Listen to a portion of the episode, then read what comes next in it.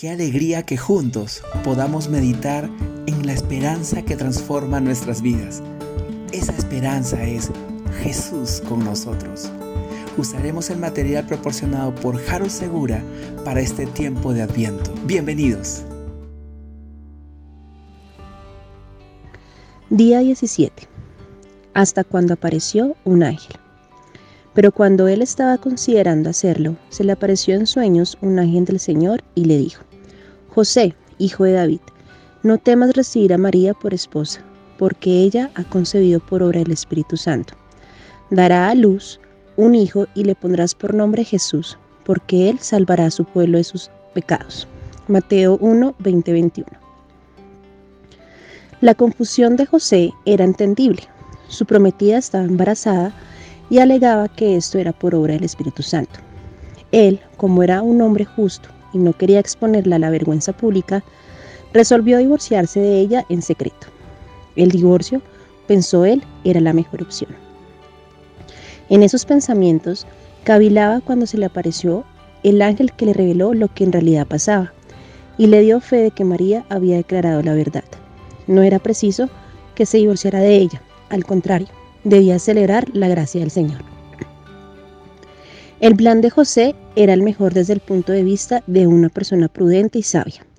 Su actitud era admirable y modelo de lo que significa el amor maduro, que sabe renunciar sin necesidad de maltratar a la otra persona. Era el plan perfecto, hasta cuando se le manifestó el ángel. La presencia del enviado de Dios cambió la perspectiva de José él entendió que Dios quería operar algo extraordinario a través de María y de él. Por lo tanto, ya no existían razones para temer, ni para esbozar soluciones, que aunque prudentes no eran las óptimas. La presencia de Dios hace la diferencia. Ante los desafíos de la vida personal y colectiva, ante los problemas personales y sociales, nos urge discernir esa presencia y descubrir asombrados que su mente supera nuestras buenas ideas.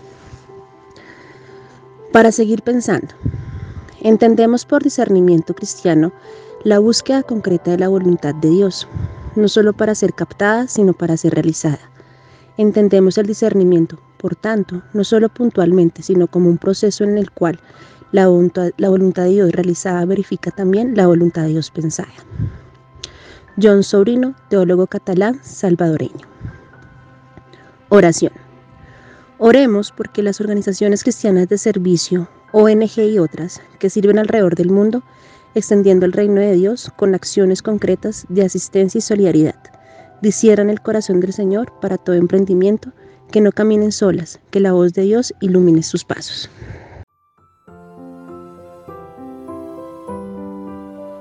Gracias por escucharnos. Recuerda que en la Confra Salitre somos familia.